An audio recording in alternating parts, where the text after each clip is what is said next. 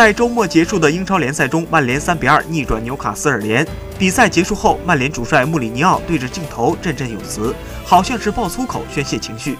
有消息称，英足总将就穆里尼奥赛后爆粗口展开调查，穆帅或面临一到五场禁赛。之前，穆里尼奥因为爆粗口不止一次受罚，他执教皇马时侮辱裁判被禁赛两场，二进宫执教切尔西时因在场边对自己球队的队医伊娃爆粗口被禁赛三场。